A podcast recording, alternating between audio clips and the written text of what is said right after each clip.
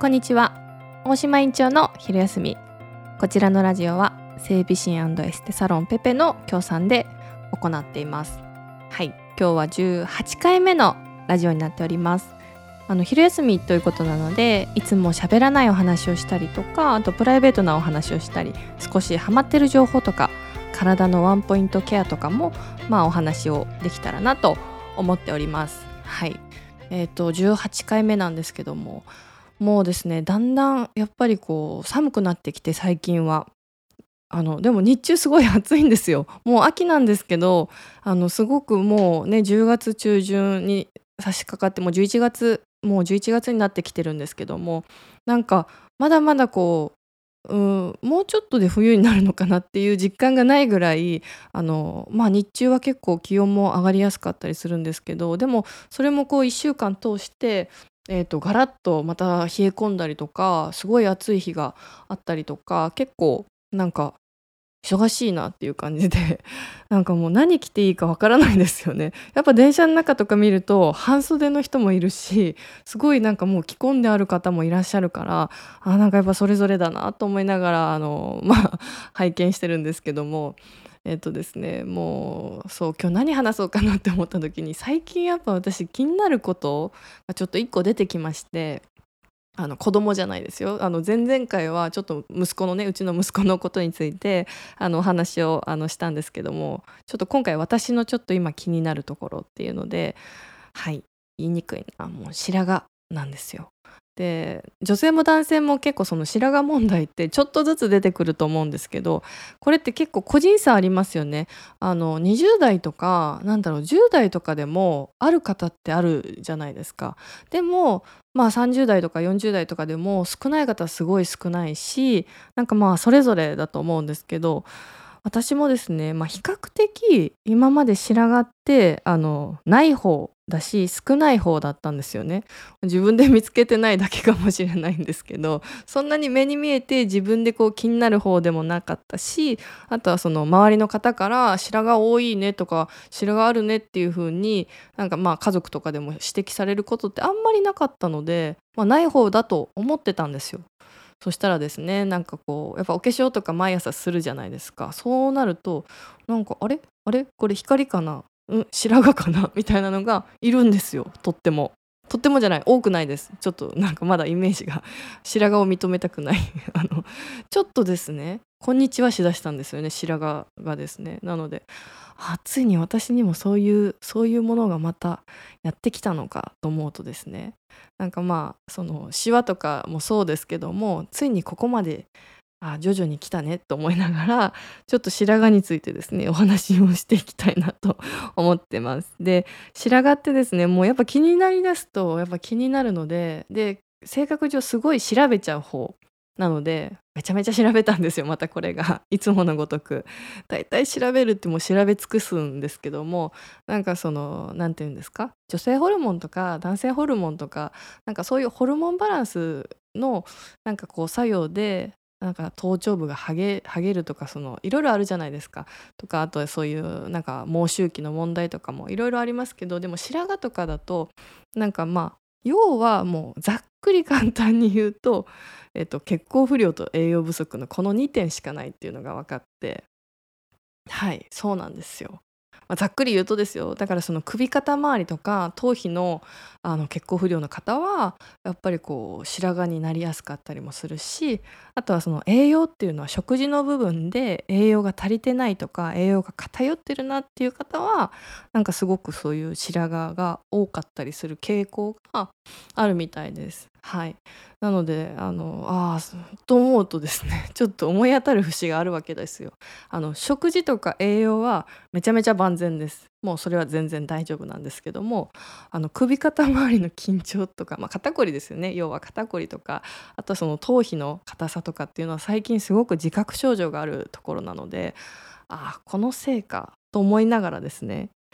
あだったら確かにそうだなと思ってちょっとまた対策というかですね。もうあの原因が分かったのでそれに対してはしっかり対策をまあ取っていけばあの進行を遅らせたりとか、まあ、そういう変化っていうのが緩やかにすることっていうのは全然できるのでゼロはもう無理ですよね。あのやっぱ生きてる上でその全くそれを防いでいくゼロにしていくっていうのは難しいしそれはちょっと不可能だと思うんですけどもそうやって緩やかにこうまあしていくっていうのは、まあ、可能な範囲なのでちょっとそれをどんどんやりたいなと 思ってます。であのまあ栄養私完璧ですって言ったんですけどじゃあ逆にその白髪要素白髪の要因になりやすいそのまあお食事っていうのがありましてそれがですね、えっと、ファストフードとか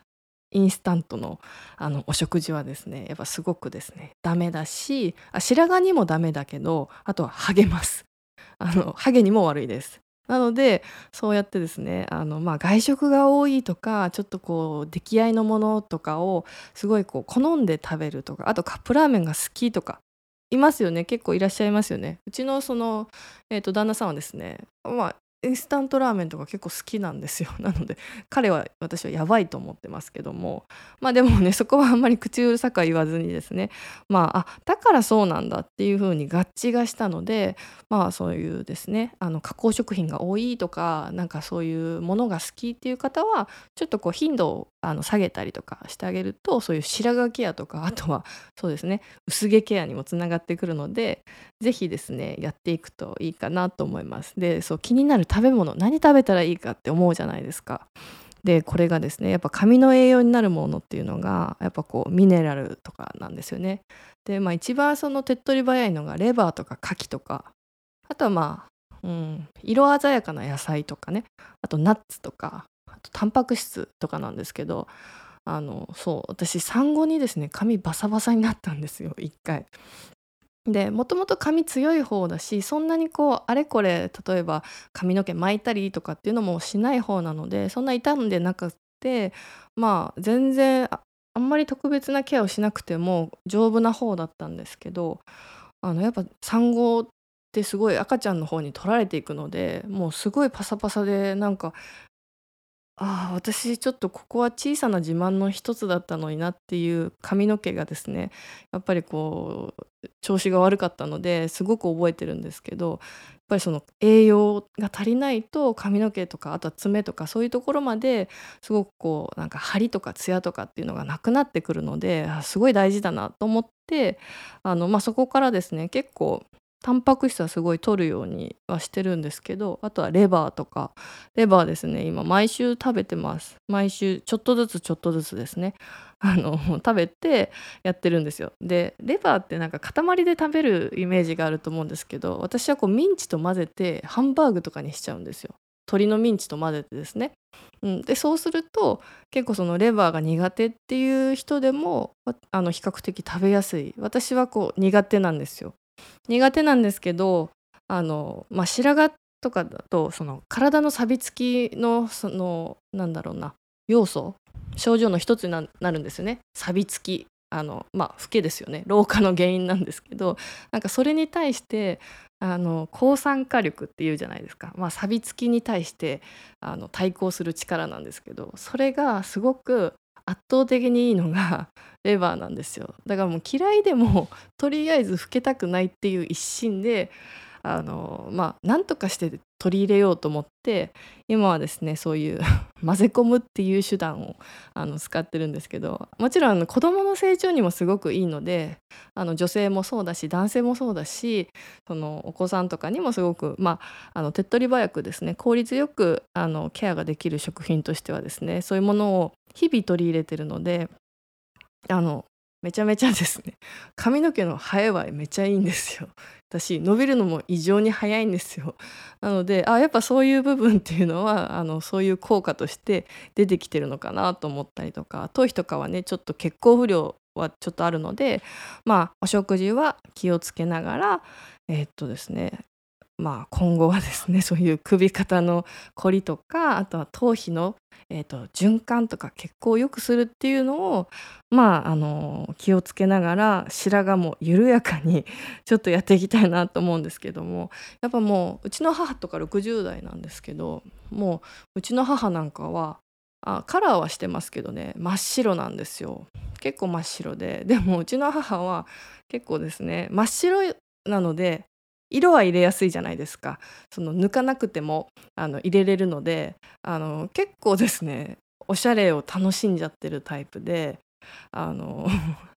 明るい色が綺麗に入るんですよ。あのブリーチとか抜かなくても全然入るのでやっぱそういうのであの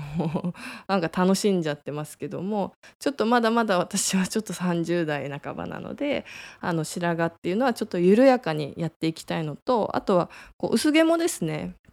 えーと、女性も男性も結構皆さん増えてきてるのでそういうその、えーと薄くなってからとかあとはあのうん、ちょっと亡くなってからのケアだとちょっと遅かったり、